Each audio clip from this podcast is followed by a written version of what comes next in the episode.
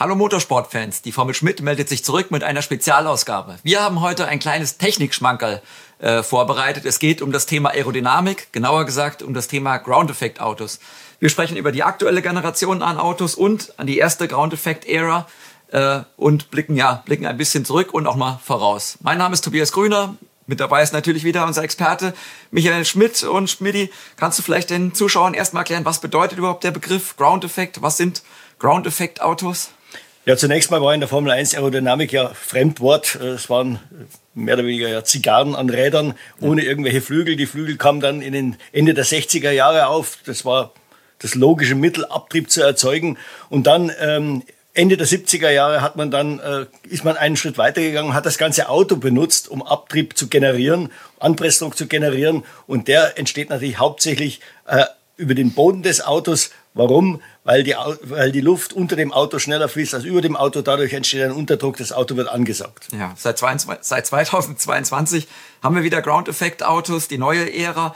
Kannst du mal erklären, was ist der Vorteil? Warum wurde es überhaupt eingeführt?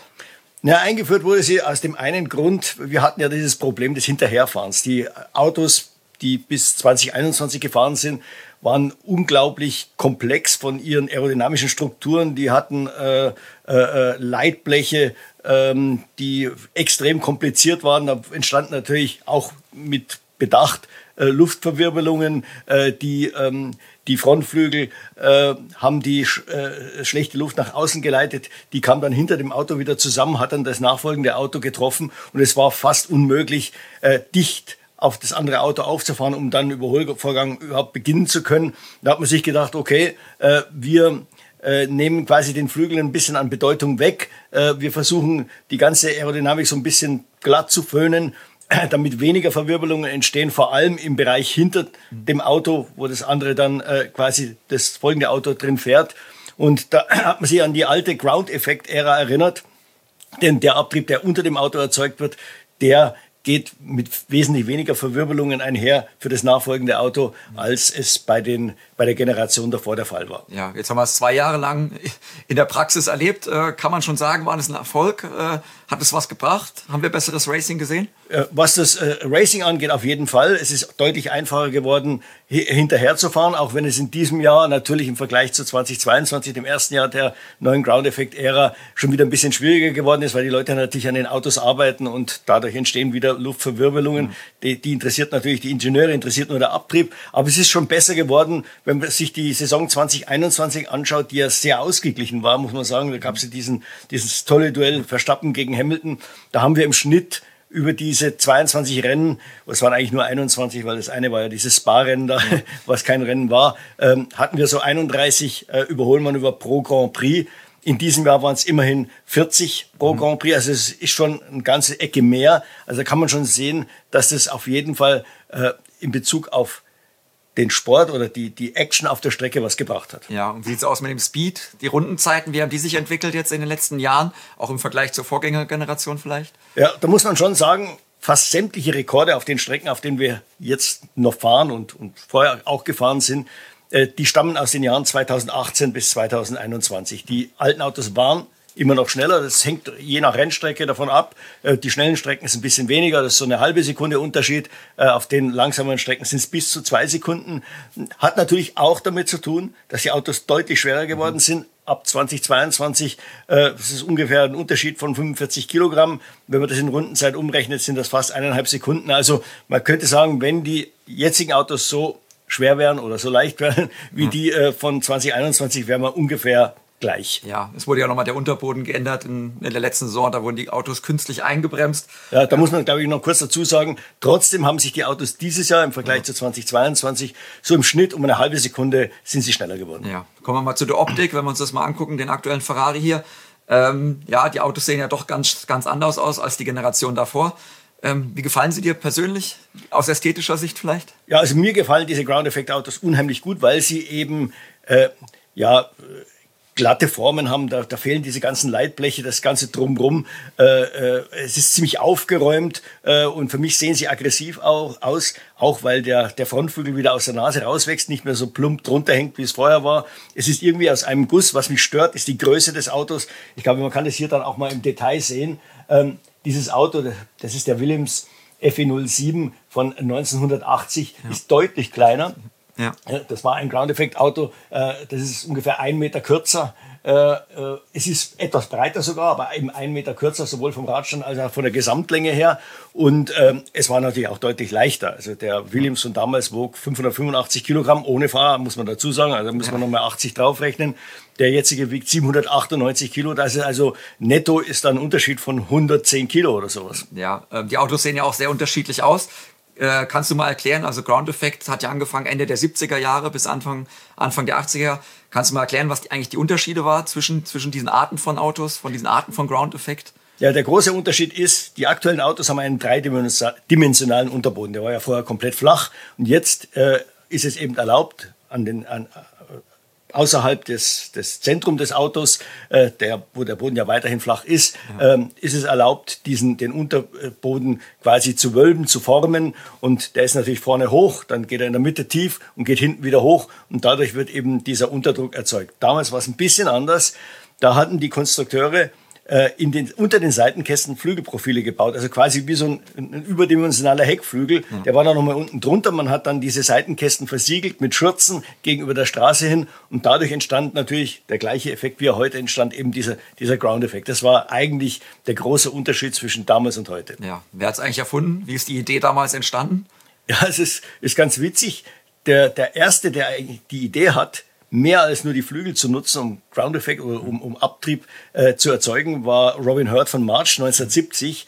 Äh, die Älteren unter uns werden sich vielleicht noch daran erinnern, dieses Auto, der March 701, hatte ganz komische Seitenkästen. Die sahen so ein bisschen aus ähm, äh, wie, ja, wie ein Flügel. Mhm. Äh, und ähm, auch hier wieder das Prinzip, unten läuft die Luft schneller durch wie oben drüber.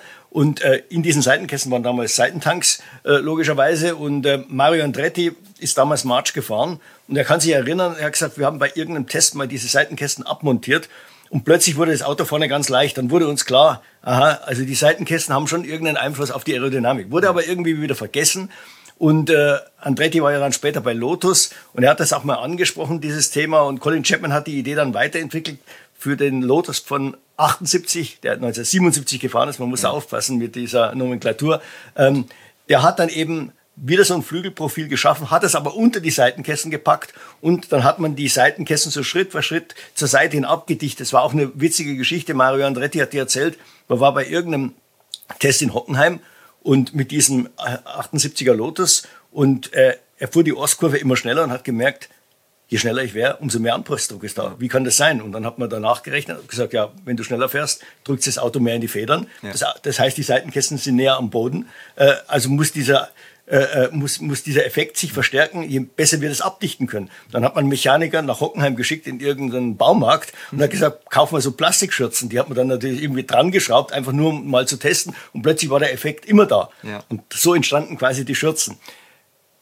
Das war aber auch nur ein Vorläufer. Und komischerweise, obwohl dieses Auto relativ erfolgreich war. Es hat vier Rennen gewonnen, nee, fünf mhm. Rennen, glaube ich, sogar gewonnen. Äh, 1977 hat die Konkurrenz fast nichts davon mitgekriegt. Ja. Man hätte eigentlich glauben müssen, naja, die, die haben sich natürlich damals auch schon die fremden Autos angeschaut und die müssen merken, was sie da machen. Ja. Aber Lotus hat das ganz geschickt gespielt. Chapman hat sofort gemerkt, das ist, das ist die Idee, aber noch nicht perfekt ausgeführt.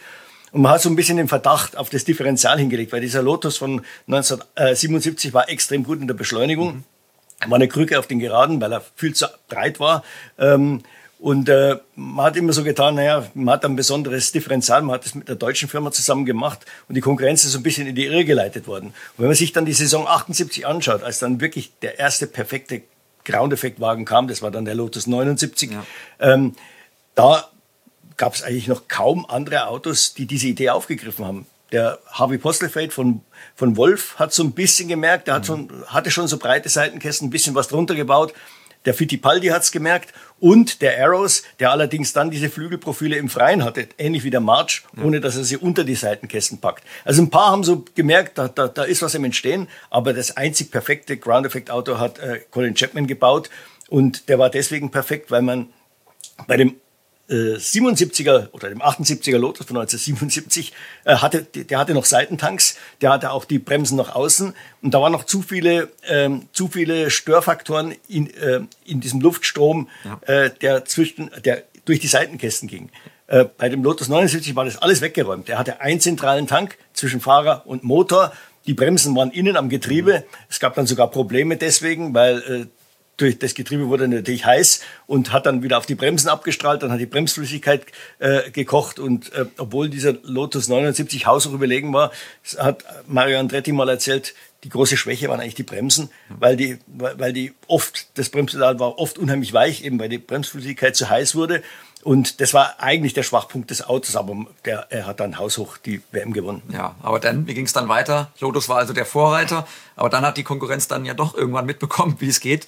Äh, wer hat in den nächsten Jahren danach das Konzept dann am besten verstanden und wer hat die meisten Erfolge gefeiert? Ja, wie du schon gesagt hast, die Konkurrenz hat dann natürlich gemerkt, äh, was da gespielt wird. Hat, es gab jede Menge Lotus-Kopien äh, 1980 und äh, die meisten waren besser als der Lotus. Das lag daran, Chapman war so ein Typ, wenn der eine Idee hatte, die hat er durchgeführt und wenn die dann auf der Rennstrecke funktioniert hat, dann war er zufrieden, aber dann war für ihn das Thema erledigt. Er hat es dann nicht weiterverfolgt. Er hatte schon wieder die nächste Idee im Kopf. Ja?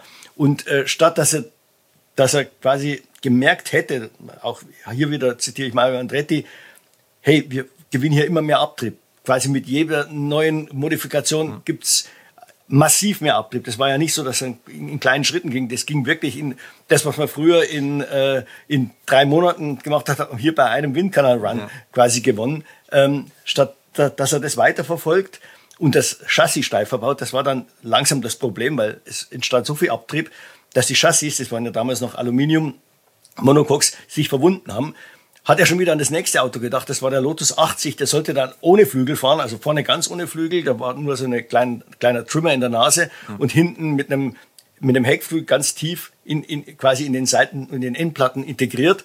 Äh, das Auto lief dann auch ab dem Grand Prix von Spanien, war aber leider ein Flop. Äh, auch hier wieder, das Auto war viel zu weich. Ähm, äh, das hat sich unglaublich verbunden dann, gerade auch über Bodenwellen, wenn man in der Kurve über Bodenwellen gefahren ist äh, und, und das Auto war nicht steif genug, dann hat natürlich der, der, der ganze Abtrieb nichts genützt, weil sich das Auto in sich verbogen hat, ja, mehr oder ja. weniger. Die also WM 1979 hat dann Ferrari gewonnen. Eigentlich mit einem Auto, das nur so ein halbes Ground-Effekt-Auto war. Bei Ferrari stand der, stand der breite Motor im Weg. Die hatten einen 180-Grad-Motor und da war natürlich dann irgendwann Schluss. Äh, man konnte also diese Kanäle quasi nur bis zum Motor durchziehen und dann stand da irgendwas im Weg.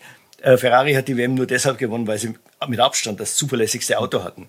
Williams 1979, das war schon der Vorläufer von diesem Auto, die kamen zu spät äh, im Jahr mit dem Auto und hatten es auch dann zu spät verstanden. Äh, Alan Jones hat dann am Ende vier Rennen oder was noch gewonnen. Also es war, äh, es war dann schon das klar überlegene Auto, aber es kam zu spät, der, der Angriff von Williams. So wurde Ferrari nochmal Weltmeister. 1980 ist dann der Williams Weltmeister geworden. 81 dann der Brabham, der 1980 schon so zum Gegner für Williams wurde. Und 82 dann wieder ein Williams äh, Keke Rosberg. 82 war dann eigentlich das erste Jahr dieser ganzen, dieser ganzen Ground Effect Ära, denn es haben elf verschiedene Fahrer gewonnen.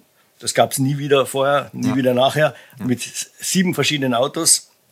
Äh, und das, obwohl, wie gesagt, dass ja die, diese Aerodynamik immer mehr zum Spielfeld wurde ähm, äh, für, die, für die Ingenieure, die ja immer mehr gelernt haben, obwohl es obwohl da die Turbo, fast jeder dann schon Turbomotoren hatte ja. und da auch eine unheimliche Entwicklung stattfand und obwohl es einen Reifenkrieg gab. Also eigentlich drei Faktoren, wo man sagen muss, naja, irgendeiner, der kriegt es irgendwie richtig hin ja. und ist dann haushoch überlegen. Genau das Gegenteil war der Fall. Ähm, es waren so viele unterschiedliche Konzepte und Motoren und trotzdem haben sich alle irgendwo in der Mitte getroffen. Ja, Keke Rosberg, glaube ich, nur einen Sieg ne, genau, zum, ja. zum Titel. Gab es, ich meine, bei den heutigen Ground Effect Autos war ja die Lernkurve am Anfang auch sehr steil. Äh, die Aerodynamiker wurden da von Effekten äh, erwischt, sage ich mal so, äh, bös erwischt. Äh, Bouncing war ja ein großes Thema oder Purple, Purplesing, wie, äh, wie, der, wie der Engländer sagt, wie es aerodynamisch richtig heißt. Gab es damals jetzt nicht auch schon? Hätte man da nicht schon mal einen Blick in die Vergangenheit werfen können? Doch, das gab's. Also Bouncing war ein Riesenthema damals. Ähm, Liege hat es dann umgangen. Äh, 1979 wurden die ja plötzlich äh, wie aus dem Nichts hatten die ein super Auto, gleich am Anfang der Saison. Äh, und die haben schnell erkannt, dass das ein Riesenproblem ist. Und die haben dann zwei so, na, so Ventile in die Seitenkästen eingebaut. In dem Augenblick, wo das Auto sich zu stark angesaugt hat, mhm. äh, ähm, wurde die Luft nach oben abgelassen, sodass dieses, dieses Bouncing nicht entsteht. Das war natürlich illegal, hat man erst viel, viel später gemerkt. Ähm, aber äh, wer sich das mal anschauen will, es gibt eine, eine, eine witzige Aufnahme Grand Prix von Holland 1981. Mhm. Da überholt Nelson Piquet äh, auf der Zielgerade in Zandvoort den René Arnoux und äh, solange er noch im Windschatten ist, ist alles normal. Dann kommt er aus dem Windschatten raus, hat er natürlich dann die volle Anströmung. Das Auto saugt sich an, obwohl auf der Geraden ist. Und dann beginnt das wirklich zu schwingen. Also so wie der Ferrari ganz am Anfang äh, von 2022. Und zwar die ganze Zielgerade entlang, bis er mal auf die Bremse geht. Also das war damals ein Riesenthema, dieses Bouncing. Ja, äh, wir haben schon gesagt, die erste Ground-Effekt-Ära hat nur fünf Jahre, gut fünf Jahre gedauert. Anfang der 80er Jahre war es dann relativ schnell vorbei. Wie, wie ging es dann zu Ende? Was war der Grund dafür? Ja, zum einen, äh, was dann natürlich passiert ist, auch, auch wieder eine Parallele zu heute. Die Autos wurden immer steifer, also nicht nur vom Chassis her, sondern auch von den Aufhängungen her. Man hat immer weniger Federweg äh, gehabt, weil zwischendrin wollte die FIA äh, die Autos einbremsen. Man wollte erst die, die beweglichen Schürzen verboten, hat man dann auch getan. Äh, man wollte eine Mindestbodenfreiheit von sechs Zentimeter vorschreiben. 1981 hat man auch getan, aber die Teams haben das ausgetrickst. Die haben eine Hydraulik erfunden. Im Stand war das Auto sechs Zentimeter hoch und kaum äh, ist das Auto auf die Strecke gefahren, haben die den Hebel umgelegt, ist das Auto runtergegangen. Dann durfte man natürlich nicht viel Federweg haben. Und das war einer der Gründe, warum Alan Jones, der Weltmeister von 1980, ein Jahr später ausgestiegen ist. Er hat gesagt, ich mache mir doch nicht den Rücken kaputt. Das war damals wirklich schlimm, äh, äh, mit diesen Autos zu fahren, so wie auch heute die Piloten immer noch äh, äh klagen. Ja. Äh, sicher auch irgendwo zurecht. Das ist einfach ein Nachteil dieser Autos. Und, ähm, und, und über diese, die, diese Ground-Effekt-Autos damals entstand so eine Art Krieg, ja, weil die vier wollten die einbremsen oder am liebsten ganz verbieten. Die englischen Garagistenteams haben das aber noch als Faustpfand für sich selber gesehen. Die Aerodynamik, das war ihr, ja, das war ihr Hauswissen äh, gegenüber den, den Herstellern, die ja schon mit den Turbomotoren kamen. Und die Engländer hatten da alle Angst, die werden überrannt von den, äh, von den Turbomotoren, die natürlich viel, viel mehr Leistung hatten als so ein Cosworth. Äh, darüber entstand ein Krieg zwischen der FIA, die auf der Seite der Hersteller war, und der FOM, also quasi ja, dem ja. Formel 1 Management damals, der, wo die ganzen englischen Teams organisiert waren. Ähm, das ist dann 1981, hat sich das dann im Concord Agreement gelegt, aber trotzdem, es war ein ewiger Kampf. Und Ende 1982, ähm, 82 war auch eine Saison mit sehr, sehr vielen schweren Unfällen, hat dann Balestre entschieden, dass man einen Plan, der eigentlich für 84 erst äh, ins Auge gefasst worden ist, nämlich einen flachen Unterboden vorzuschreiben und diesen ganzen Zauber zu beenden. Ja. Den hat er dann schon auf 83 vorgezogen. Das ist am, ich glaube, am Mitte Oktober passiert, was natürlich wahnsinnig spät ist. Ja. Viele Teams hatten schon die Autos für 83 zumindest mal gezeichnet oder konstruiert und die mussten dann bei Null beginnen. Also das war für die Teams wirklich ein Kopfstand, den die da machen mussten. Äh, sie hatten nicht viel Zeit, damals begann ja auch die Saison noch viel früher in Südamerika, schon mhm. teilweise im Januar. Ähm, da hätte es fast wieder einen Krieg gegeben, aber da hat sich Balestre durchgesetzt. Er hat ja natürlich die Unfälle ähm, äh, als Argument in der Hand, wobei man sagen muss, die richtig schweren Unfälle 1982, Gilles Villeneuve ist ja tödlich verunglückt ähm, in Zolder mit dem Ferrari. Ja. Didi Pironi hatte diesen schweren Trainingsunfall in Hockenheim, auch mit dem Ferrari. Äh, Jochen Maas hatte einen ziemlich üblen Abflug in Paul Ricard. Die hatten alle nichts mit Ground-Effekt-Autos zu tun. Das waren Auffahrunfälle. Mhm. Vorderrad trifft Hinterrad, die sind in die Luft aufgestiegen, äh, dann wieder zurück auf die Straße oder ja, im, im, im, Fall von Mars sogar äh, über alle Zäune hinweg in, in den Zuschauerbereich geflogen. Hat ja eigentlich nichts mit Ground-Effekt-Autos zu tun, aber die, die Stimmung war so aufgeheizt und Balestre hatte alle, der damalige FIA-Präsident Jean-Marie Balestre hatte alle Argumente in der Hand und so wurden halt damals die Ground-Effekt-Autos verboten. Ja, das war das plötzliche Ende der ersten Ära. Die zweite Ground-Effekt-Ära, da ist das Ende noch nicht absehbar. Ähm, 2026 soll es ja neue Autos geben. Es bleibt grundsätzlich mal bei diesem Unterboden-Ground-Effekt-Prinzip. Aber ein bisschen was soll sich aerodynamisch doch ändern, oder? Ja, also wir haben ja im, im, im Moment hat man ja versucht, ähm, äh, hat man ja versucht, äh, dieses, dieses Outwash, ähm, äh, also quasi die schlechte Luft nach außen zu, zu leiten, bewusst nach außen zu leiten, äh, was dann dazu führte, dass sie hinter dem Auto wieder äh, quasi zusammenkamen und dann das nachfolgende Auto mehr oder weniger ja, in, in, in schlechte Luft gebracht hat. Hat man versucht, eben genau diesen Outwash zu kontrollieren. Jetzt gibt man dann 2026 quasi den komplett anderen Weg. Man macht wieder Inwash, weil man festgestellt hat, ähm, dass das zwar für den Abtrieb äh, äh, schlechter ist, ja. aber es ist für das, äh, für das hinterherfahrende Auto deutlich besser. Also man geht dann also quasi wieder zurück und ähm, zu dem, was man ganz, ganz früher mal hatte, äh, und zwar in der Ära vor 2009. Äh, und ähm, ja, man hofft sich da, dass das Racing noch wesentlich besser wird, dass man nicht mehr so stark abhängig von DRS ist. Man braucht DRS zwar immer noch, ja. aber das wird ein ganz anderes DRS. Man will ja Luftwiderstand äh, reduzieren, um äh, zu verhindern, dass die Autos äh, äh, zu lange segeln müssen auf der Gerade, um, um, um Energie zu rekuperieren.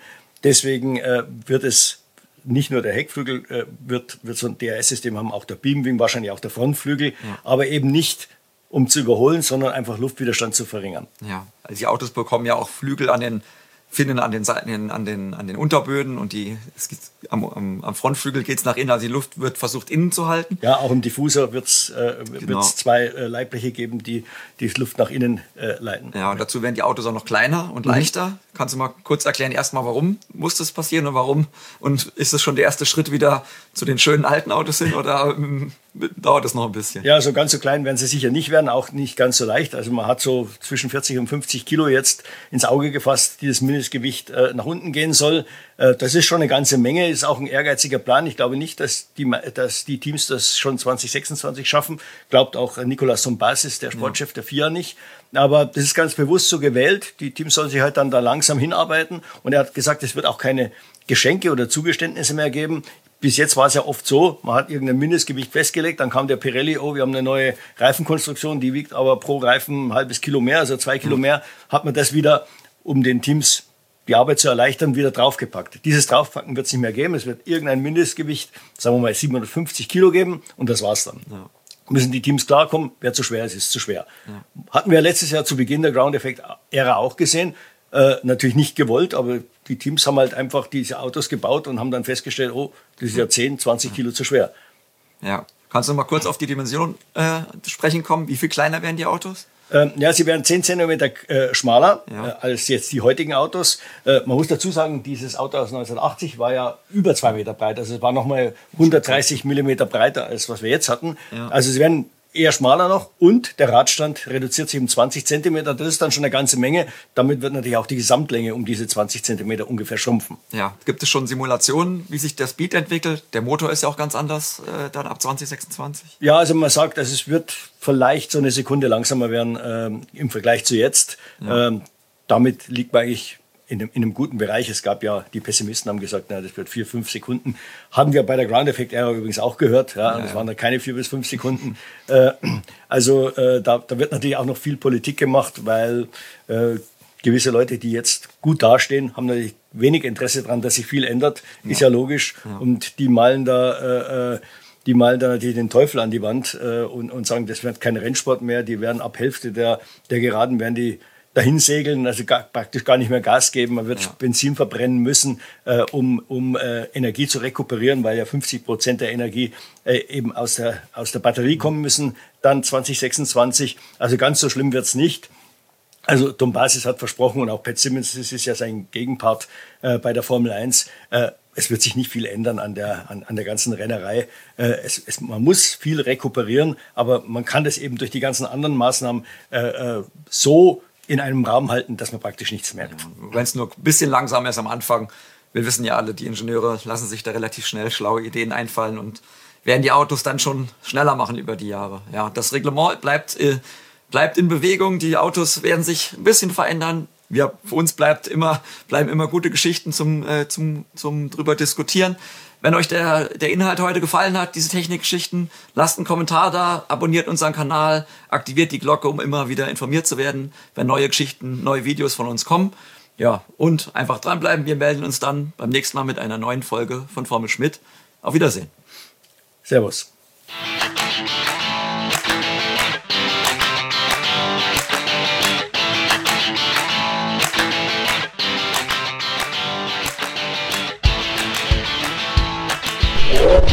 Oh.